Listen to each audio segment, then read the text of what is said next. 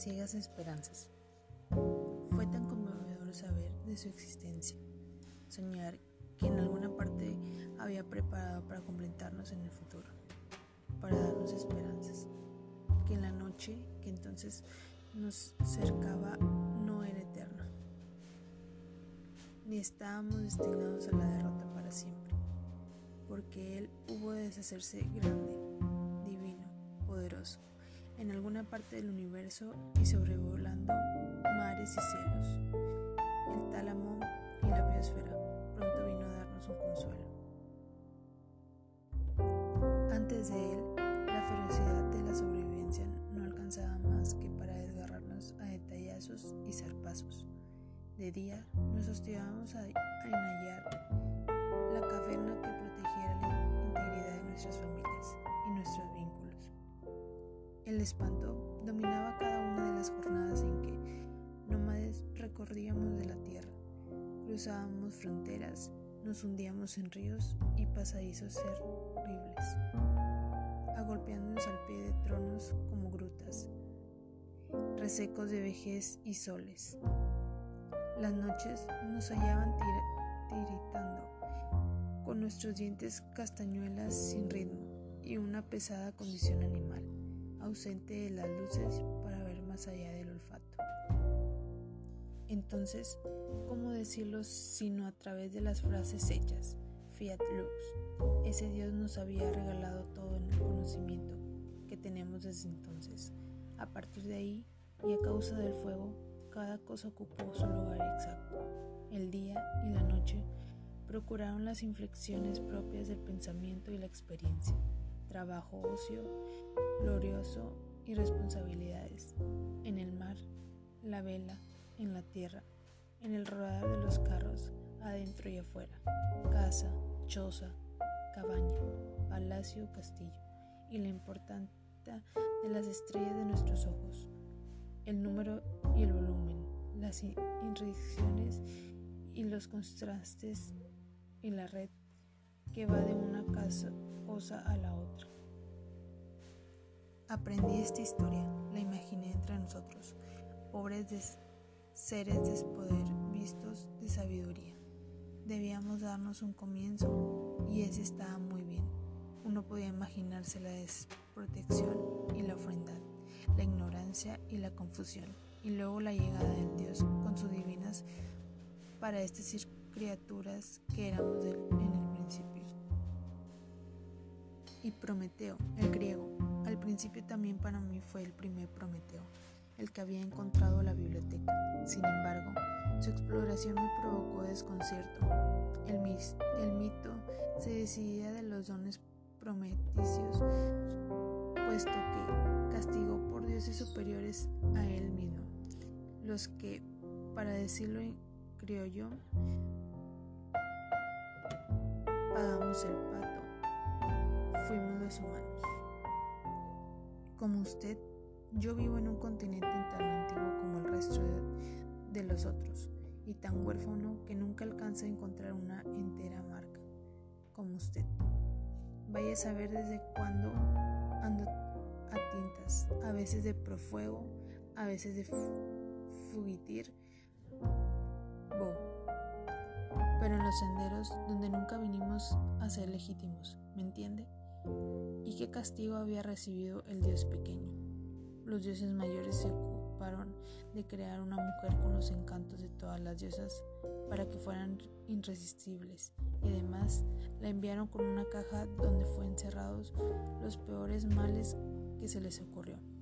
Así que ahí se amontonaban locura y pobreza, crimen, vicios y las peores fatigas y tormentos para el alma de los pobres mortales. Pandora y su caja pusieron a la gente a pelearse entre sí. No me gustó para nada este desenlace, de modo que pensé que aquí, en esta tierra, seguramente teníamos nuestro propio Prometeo, con ninguna caja para jodernos. Antes, quiero confesar la razón de mi inclinación por las bibliotecas. Nacido muy, pero muy pobre, en un pueblito entre los cerros y los cerrones, Tomaselo como le guste. mis padres brutos como ellos solos. Únicamente sabían emborracharse a dúo con la paga semanal del oficio del albañil de mi progenitor, oficio que ejercía cuando la necesidad del alcohol lo acuciaba. Mis hermanos, ocho en total, de los cuales yo, uno de los más chicos, andábamos en la cuarta al vertigio con un alarido insoportable en el estómago. Al recordarse alguna vez que otra, mi madre nos ponía en la mesa un plato de polenta, de lo más barato por aquellos pagos y lo más propio de su costumbre. Soy malesta, hijo de inmigrantes italianos. Pero lo, peor del caso no era el hambre ni las borracheras en mi frágil condición de niño que no entendía nada, sino las peleas horrorosas en las que sumergían entre las puertas del sol y la llegada del amanecer. Sus primeros resplandores dejaban entender el asolamiento de las paredes, los pocos muebles, los escasos platos hechos trizas. Terminamos comiendo restos de verduras recogidas de los basurales del pueblo. Sobre el papel periódico tan podridos como los mismos tomates, calabazas, berenjenas y por supuesto la escuela fue un artículo de lujo administrado por el equilibrio o desequilibrio de mis padres. Ninguno de nosotros alcanzamos el cuarto año de la primaria, pero al menos yo sabía leer y me contentaba con esos mismos periódicos recogíamos para usar de tapadera, de recipientes, de lo que fuera leyendo en voz alta, palabra por palabra. Mi práctica alcanzó su fin y la lectura empecinada me llevó a la biblioteca. En una hoja desgarrada encontré una publicidad que me ofrecía convertir las desventuras de la pareja en ocias y delicadeza. Y el título gente de esperanzas de un libro el matrimonio feliz, que es nombrado. Había entonces una receta, un camino, un modo de convertir las iras y las desavenencias en un paraíso. ¿Dónde encontrar esa materia de la felicidad? En mi pueblo no venden libros y para colmo, aún así fuera, yo no contaba con un centavo. Las calles desparejas alrededor de nuestra única plaza y lo único que llamábamos en el centro, poblado de edificios supuestamente públicos y siempre vacíos, la iglesia, la municipalidad y algunas oficinas, correo, registro civil y algo más que no recuerdo concluían por el lado de una de las esquinas en una casona, en una casona destartalada que había pertenecido al hacendado fundador del caserio. Allí se levantaba mi puerto, Biblioteca Rafael Alberto, entre cómo se entra a la tierra final, a la tumba, donde se hallaron los huesos y la médula, listos para reunirlos y hacer con ellos una nueva vida, un único ser viviente en una aldea simbólica. El bibliotecario se acercó curiosidad a mi pequeña figura de niño destruido balbuceé matrimonio feliz. El hombre, medio viejo y medio joven, nunca reconoció las huellas sin el menor sonido de la aprobación o estupor. Luego de un vagabundear por los estantes, me puso el libro entre mis manos. Corrí en un aliento hasta el rancho en los bordes del montón de casas. Leía tropezones, a bocanadas, trepando por las letras hasta la, última. No entendí nada. Ahí no se hallaba lo que andaba buscando. Frases de amor, convicción, paz, armonía, implacables, inexplicables para mi poder, para mi pobre corazón. Y Dios en medio de todo ello, un Dios absolutamente desconocido para mí, que ni siquiera había hecho la primera comunión mi deslumbramiento adquirió el matiz de la pérdida. No obstante, me había tragado un libro entero. Por supuesto que volví al templo ese, al lugar ausente de las respuestas. Esta vez el bibliotecario tuvo a bien integrarme una lectura más apropiada para mi edad. De ese modo creí hasta toparme con los mitos y sus dioses. Mi formación no me permitió darme cuenta que todo lo que leía venía de otra parte del mundo, de un continente donde no rescindían la verdad de las ciencias y de las artes. De modo que vamos a ser claros, este lenguaje que llevo, estas expresiones y estos giros, hasta el ritmo y las resonancias provienen de que fue prestado, no de mí, pero entonces no lo sabía. Me retraje un poco más cada día, envuelto en la pasión de la lectura. Hube de explorar cada milímetro del archivo europeo hasta que di con los libros de los cronistas de la Nueva España, con Sahún y de las casas Bernard del Castillo y Tordesillas, y me di cuenta que allí estaba nuestra caja, exactamente en la biblioteca, y como aquella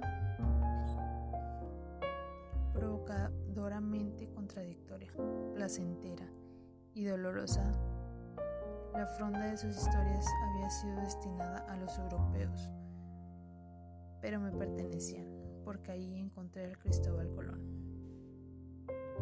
Por fin daba con la clave buscada durante tanto tiempo. Nuestro Prometeo había sido Cristóbal Colón, también castigado con la caja de Pandora, depositaría de todos los males que pagaríamos nosotros. Y como él, otro Dios, castigó con el exilio y la negación divina. Y nosotros, pobres mortales, en las manos de los hombres codiciosos de fortuna, mujeres y exiles que según creyeron la América podía regalarles. Ya sé, esto es una historia resabida, pero para mí ese es el descubrimiento, se volvió mi modo de ser yo mismo, una suerte de Prometeo husmeando el futuro, que aquí en la biblioteca era pasado. Pero en esos tiempos todavía jóvenes, olvidé de las muchachas sin saber que mi índole no destinaba a ellas, razón por las que cual había diseñado prodigibilidad. Sin embargo, al poco tiempo de las aventuras ocasionadas, no me dejaron menos solos. Es así como vengo a quedar fuera de la ley, de ahí a mi fugitivo el resto de mis días, una de nada, el roce de una navaja sobre una piel. Mis lecturas ahora vinieron a enriquecerse con mi condición de pro. Y cierto, Colón nuestro Prometeo, al igual que el otro.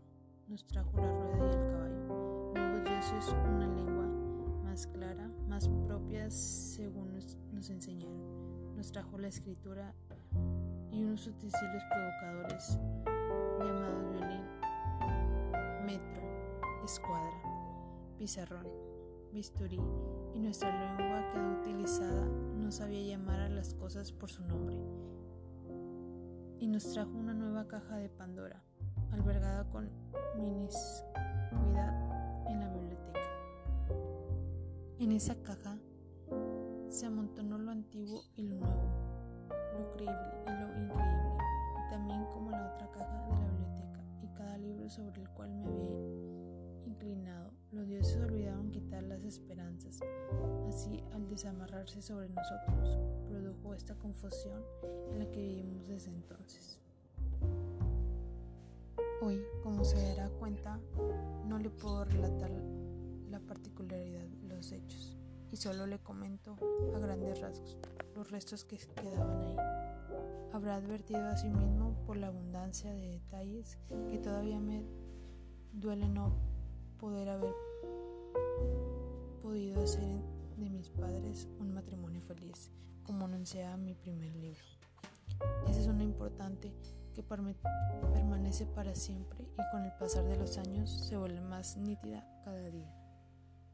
También me queda, y no se lo he detallado, aquel momento en el que las fuerzas políticas me persiguieron, cuando mataron a mi padre al borde del arroyo Naposto y la desaparición lenta de mi madre en un hospital de mala muerte, la partida de cimarrones conmigo al frente, una de las pocas veces que me fui gregario y la muerte de mi abuelo al pie del árbol del patio, un viaje al centro de la tierra. Por decir algo, quiero decir la selva y un encuentro furtivo con algo, cuya epidermis era oscurisma y cuyo olor es lo único que aún remota. Y he asistido a curiosos sucesos como la joven que se fue volando un día cualquiera y la sinfonía de Beethoven, percibida en plena noche en el desierto. Poco más y sin embargo, en medio de mi memoria, estos pedazos que quedaban de mí, ponga mucha atención y fíjese bien. Para usted soy como una suerte de Prometeo. No me diga, usted se ha acostumbrado a encontrar en artículos, crónicas y volúmenes de segunda mano, en cueros y cartones, deshilachados y no diga que exagero, que aquí estoy solo porque me está leyendo, no puedo contradecirme. Y sabe una cosa, biblioteca ha sufrido muchos descalabros, muchas decepciones. Ha perdido un carácter mágico en ese modo en que nos hacía vivir las vidas pesadas, las de hoy y las de mañana. Le es imprescindible, lo sé, pero le sugiero ponerse a escribir con con sus propios huesos. Si lo hace, aseguro nuevos cimarrones, nuevos fierros, fundados, renovados, aurelianos. Va a ir haciendo entonces las propias novelas de su tiempo con su mero cuerpo, con su sangre, con su carne, ¿no le parece? Y sobre todo con las ciegas esperanzas de su corazón. Fin.